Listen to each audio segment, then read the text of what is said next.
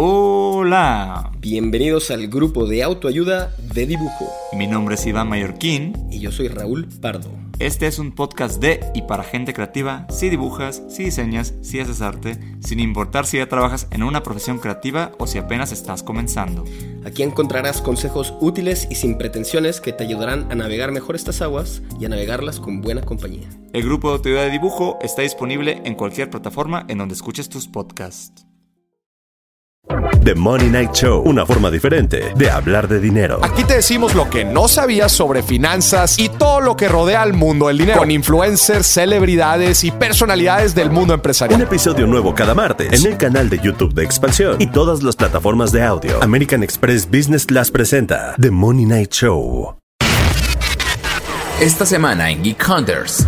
Los datos son el oro de Internet. Las empresas te quieren conocer y para ello usan la información que buscas, los lugares a donde vas, los videojuegos que juegas en tu celular o los videos a los que les das el like. Según datos recogidos por Estatista, Facebook e Instagram son las redes sociales que más almacenan datos de los usuarios, con el 79.5 y 69.2% respectivamente, mientras que TikTok es la plataforma que más los comparte con terceros. ¿Cómo saber qué datos les damos a las tecnológicas?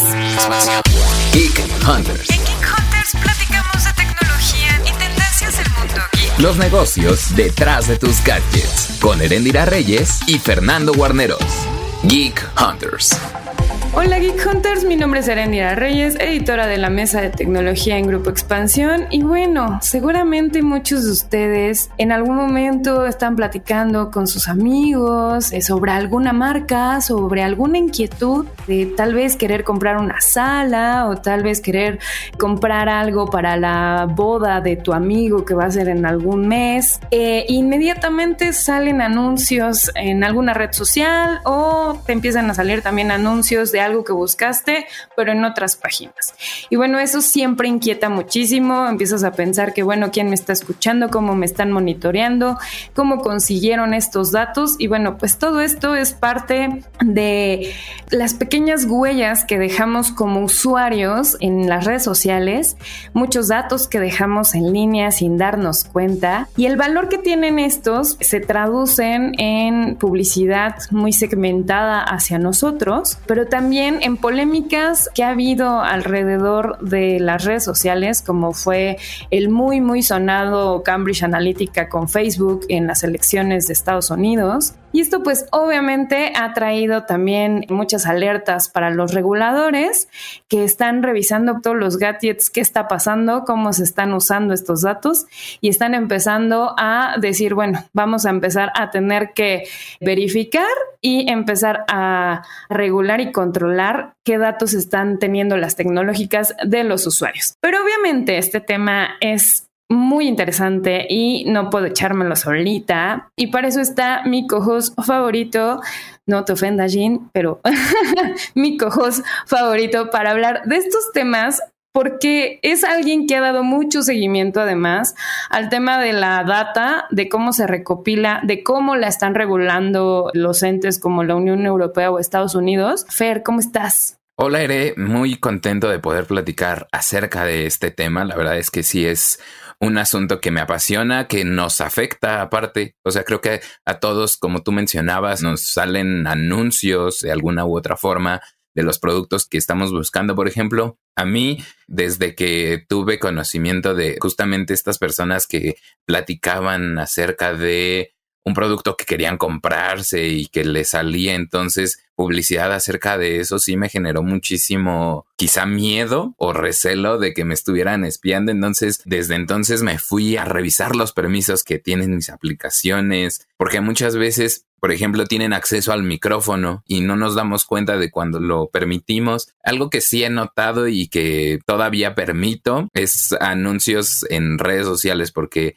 Ahora Instagram pues ya es una plataforma también para hacer comercio electrónico y ahí me he encontrado con muy buenos productos, o sea, he visto tenis que me encantan y entonces digo, ah, bueno, eso sí, eso sí lo permito solo porque saben qué tipo de tenis me gustan, por ejemplo, pero creo que sí hay, hay formas de restringir el acceso a, a las plataformas a tu información. Creo que pensar en que un servicio de Internet puede ser gratuito, pues en realidad no lo va a ser porque detrás van a estar tus datos o esa es la forma en que les vas a estar pagando por el servicio con tus datos y al final de esa información sumamente valiosa que en cualquier momento pues la van a aprovechar.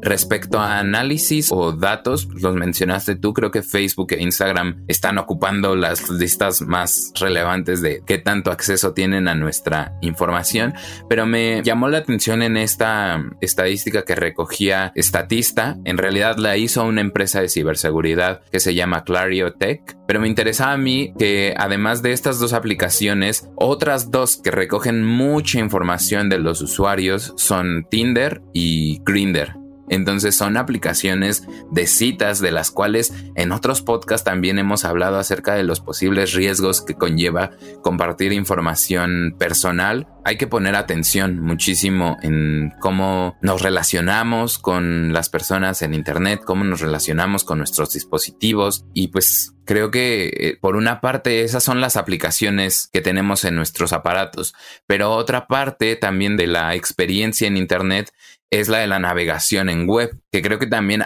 a partir de ahí es como entregamos muchísima información principalmente a Google, ¿no? Pues, prácticamente todo el mundo usa Google.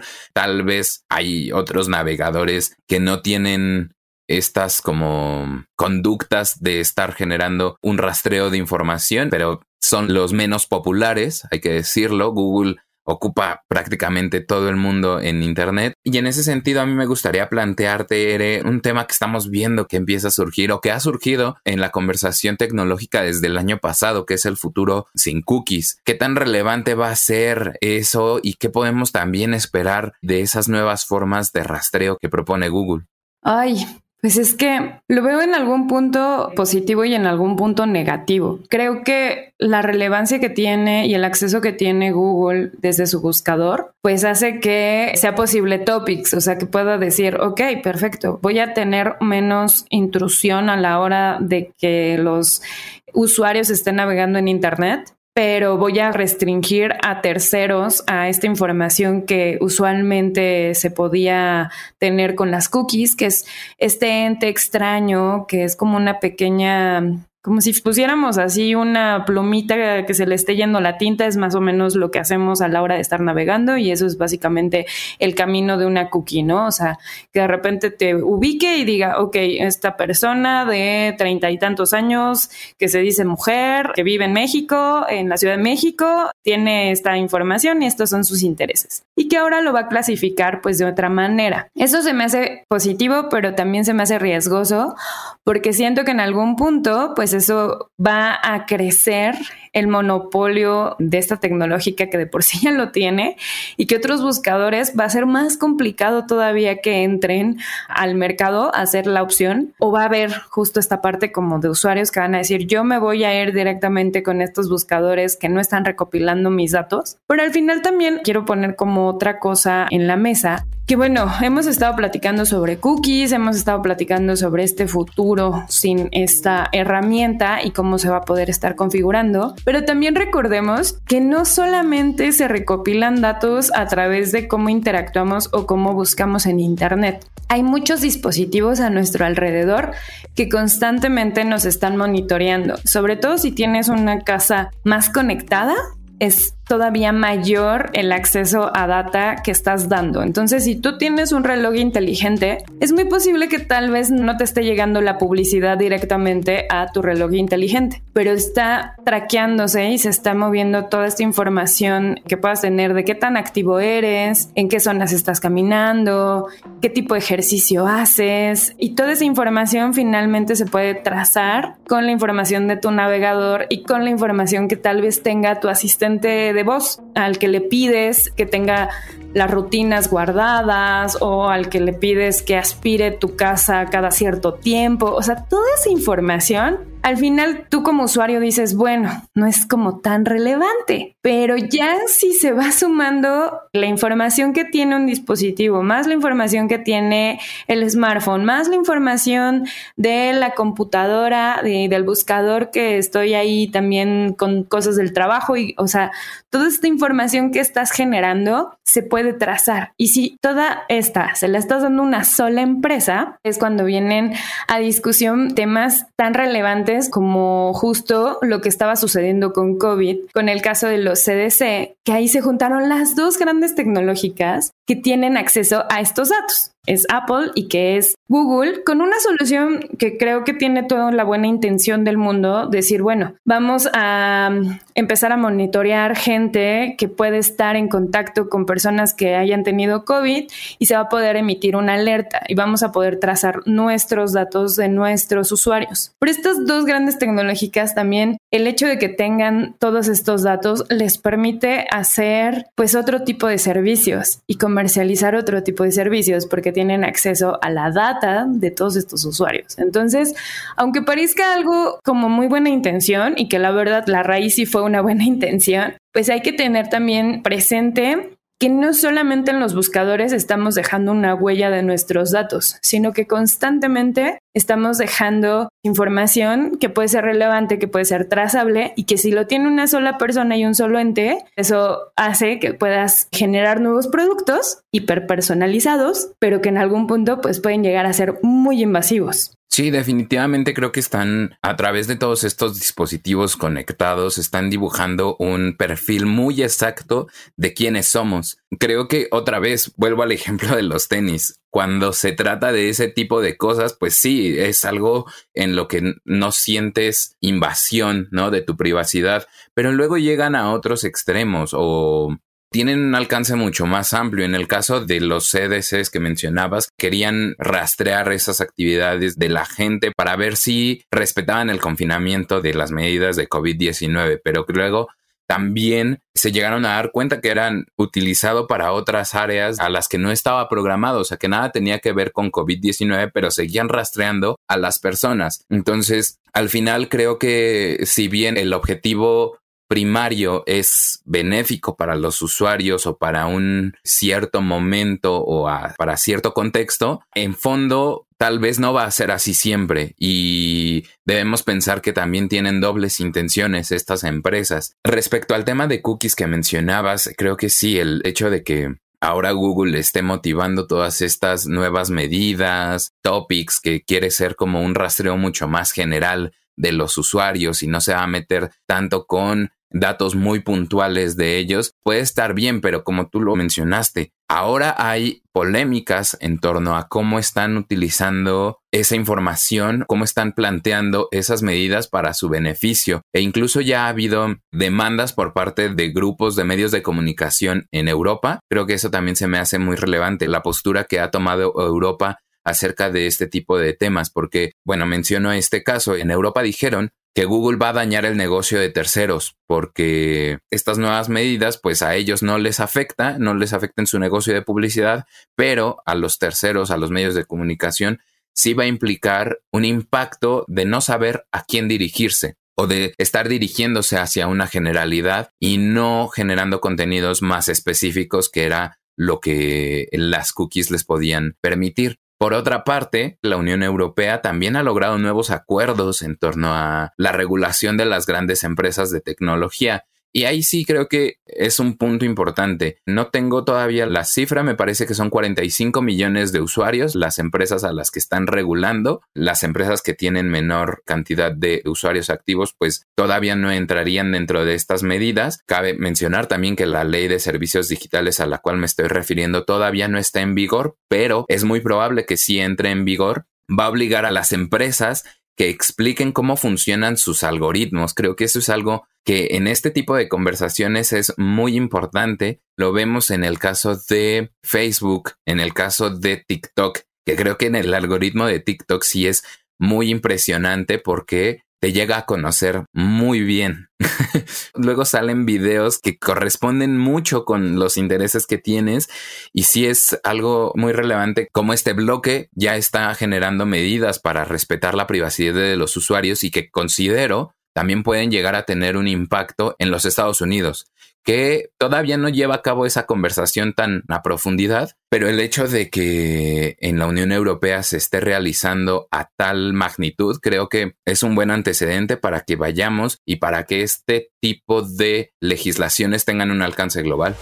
Y es que, o sea, en algún punto puede llegar a ser un poco paranoico el hecho de estar pensando como cómo se están usando estos datos, porque más allá de que estén desarrollando nuevos servicios que después se pueden comercializar, estos datos se pueden vender a terceros. Eso es cierto y eso es algo, es una práctica muy común que tienen las tecnológicas. Y en algunas entrevistas, por lo menos que me ha tocado estar, muchos lo ven muy positivo, ¿no? O sea, dice un servicio financiero que justo quiera dirigirse a personas de 33 años que estén a punto de querer comprar una casa, pues entonces es más fácil que llegue la información de créditos hipotecarios a ellos y que lo puedan recibir y que entonces se garantice que va a haber alguna interacción con esa publicidad. Eso es como el grado como más de interacción personalizada, el más bajo pero ya con información un poco más sensible, que hace poco eh, discutíamos de esto en el team, por ejemplo, con todo lo que está sucediendo ahorita en Estados Unidos en la parte de la ley de antiaborto y que se está empezando a discutir muchísimo sobre cómo los estados han discutido o tienen restricciones en mujeres para que puedan abortar, como datos tan sensibles como el hecho de que estés poniendo en tu reloj inteligente o en alguna aplicación de monitoreo sobre menstruación que estés poniendo, que tal vez no vas a tener ya tu regla y que se pueda, vamos, tener esta información. O sea, al final del día, si cae, vamos, en manos equivocadas, este tipo de información sensible, pues puede llegar a ser una vigilancia o extravigilancia a ciertos sectores de la población que pueden ser vulnerables. Y eso es lo que es grave del asunto.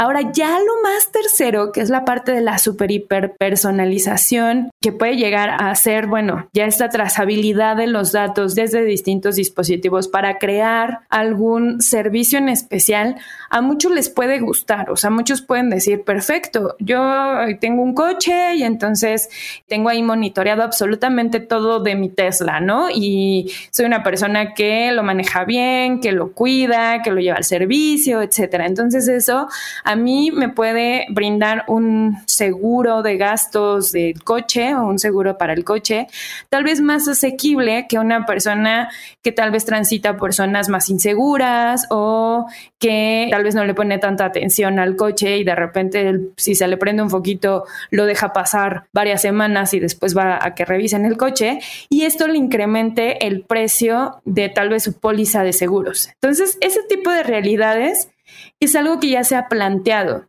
y que al final ya no solamente están comercializando tus datos, sino que están creando servicios para ganar más con los datos que estás dando. Antes era muy renuente y era como, bueno, no quiero que tengan datos míos de nada.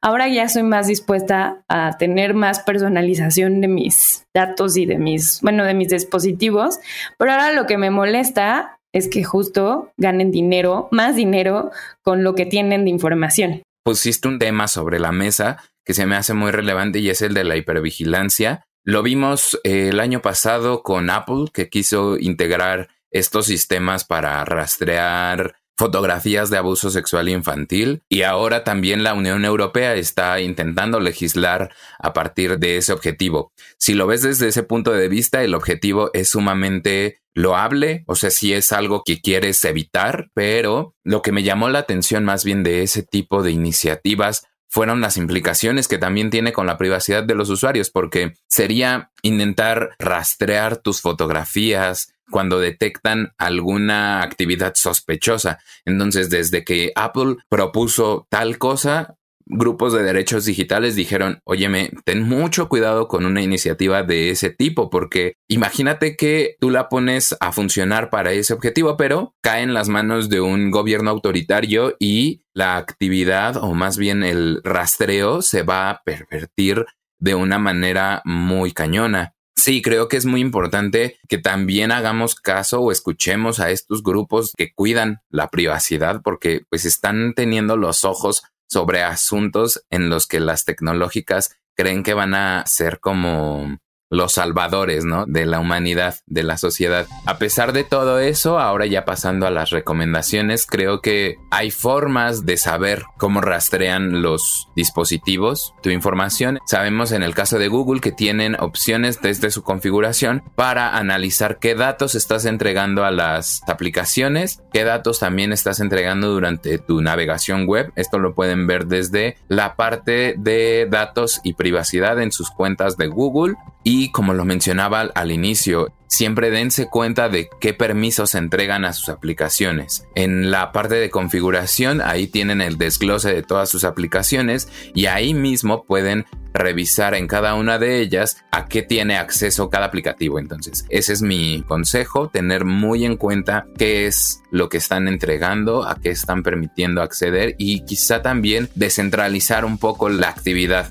mencionábamos Google, cómo tiene este monopolio en el ámbito de las búsquedas, o lo vimos cuando se cayó Facebook y WhatsApp e Instagram, los riesgos de centralizar toda nuestra actividad y nuestros datos en algunas empresas. Entonces, también intentar como ir generando una descentralización de los datos para que no dependas de una única empresa. También empezar a tener esta buena práctica de, por ejemplo, revisar tu historial de tu buscador favorito, si es Safari, si es Chrome, si es Brave, que se borre incluso de forma automática. Desde tu cuenta de Google y desde tu cuenta de iCloud también puedes hacer esto, tener como mayor control de los datos que se están compartiendo, cómo se están compartiendo y cada cuánto se pueden estar borrando. Ya lo que mencionaba Fer, o sea, revisar las aplicaciones y los permisos que tienen y también tener noción no solamente de los smartphones, tabletas y computadoras, o sea, la parte también de los otros dispositivos que utilizamos, estar configurándolos. O sea, a mí me ha pasado que de repente estoy platicando y se enciende la lamparita del micrófono de Google si, por ejemplo, no quieres que se enteren de algo en específico desde Google, pues apagas el micrófono y lo mantienes apagado y que no se encienda de forma automática, sino cuando tú lo quieras utilizar. Sé que eso puede llegar a mermar, vamos, la experiencia que puedes tener como usuario, porque al final para eso están esos dispositivos y para eso se mantienen los micrófonos abiertos, pero pues también hay que tener un control y un filtro a la hora de tal vez alguna información, por ejemplo, en el caso de periodistas, hay cierta información que tal vez muy confidencial y que en algún punto se puede llegar a filtrar por este tipo de dispositivos. Entonces, tener este cuidado, que es una cosita de nada, solo apagar, por ejemplo, el micrófono que lo tienen además visible. Muchos sistemas, por ejemplo, las Alexas que tienen cámara, también te permiten apagar la cámara o ponerle como una, cubrirla. Muchas computadoras también te lo permiten. Existen también incluso dispositivos físicos que puedes poner y que puedes aplicar para que tu cámara, aunque se encienda, se vea completamente oscuro o no se vea la actividad que está realizando. Son de esos pequeños detalles que hacen que tengas como una doble protección y que más allá de ponernos muy Mr. Robot y muy en modo de nos están espiando todos, es una cuestión de, bueno, pues tratar de también tener y generar una mayor conciencia alrededor del uso de nuestros datos. O sea, siempre es bueno recordar que nuestros datos pues valen y que esto significa que pues tenemos que también decir, bueno, qué datos voy a estar dando porque cada uno tiene un mayor valor. Entonces, entre más datos sensibles estés aportando, más poder le estás dando gratis datos que te pueden al final salir más caros de estarlos compartiendo. Entonces, igual como ser conscientes de esta parte ya si eres como súper extremo, pues también usar buscadores distintos a Chrome y Safari. O sea, eso es como de las recomendaciones de cajón que se tienen. Redes sociales, también tratar en lo mínimo respetar la privacidad de las otras personas, igual como si no quieren que compartan cosas, o sea, alguien teme muchísimo por la huella digital que pueda llegar a tener, pues respetar muchísimo esta parte y también ser conscientes de que nuestra privacidad es nuestra y que si alguien te está pidiendo que respetes su privacidad, incluso en redes sociales, aunque sean tus amigos, aunque sea tu familia, tienes que respetar también su privacidad. Sí, no se trata de ser paranoico y vivir con miedo al tener estas experiencias en línea, sino de ser responsable con los datos que, que estamos compartiendo. Lo platicamos hace un par de podcasts también con la cuestión del sharing think, ¿no? No estar compartiendo fotografías, por ejemplo, de los sobrinos, de los hijos en redes sociales creo que también son buenas prácticas que podemos ir ejecutando día a día para aprender o más bien para ir aprendiendo a tener una mejor experiencia dentro de la web. Creo que todas las recomendaciones que mencionaste sí son muy importantes que se sigan. Me recuerda también mucho a estos periodos de elecciones en las que la gente comparte su foto con el dedo ahí mostrando que votaron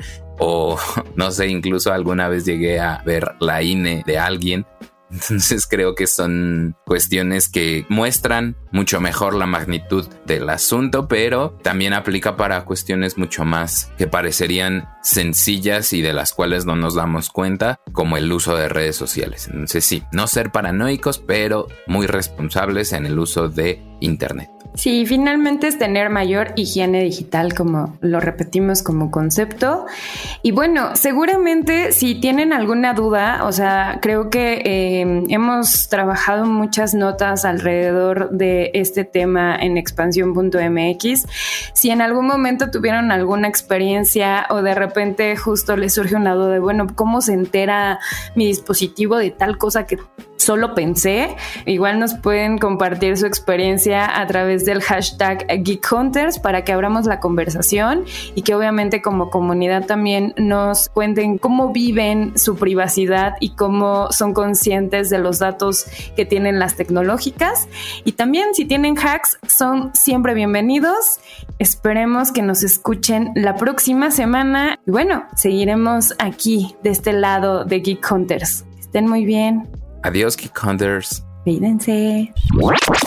Geek of the Week. Uno grande nos pegó en la nostalgia. El pasado 10 de mayo, Apple anunció que después de 20 años descontinuará el iPod. De acuerdo al comunicado de prensa oficial, ahora buscan que la experiencia sea integrada en la línea de sus productos, desde el iPhone y las Macs hasta el iWatch. La música siempre ha sido parte de nuestro núcleo en Apple, y llevarla a millones de usuarios en la forma en que iPod lo hizo es una muestra de ello. Este gadget redefinió cómo se descubre, escucha y comparte la música, mencionó Greg Hosbiak, vicepresidente senior de marketing mundial de Apple.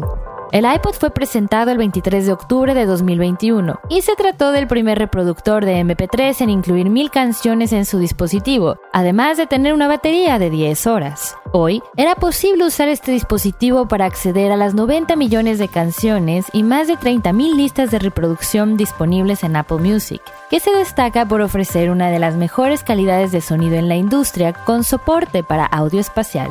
¿Y tú? ¿Aún tienes tu iPod? Compártenos una foto utilizando el hashtag Geek Hunters. Yo soy Ginger Jabur y este fue un Geek of the Week más para Geek Hunters. Geek Hunters. Toda la información de tecnología y negocios la encuentras en expansión.mx, diagonal tecnología. Geek Hunters es un podcast de Grupo Expansión. You've worked hard for what you have your money, your assets, your 401k, and home. Isn't it all worth protecting? Nearly one in four consumers have been a victim of identity theft. Lifelock Ultimate Plus helps protect your finances with up to $3 million in reimbursement.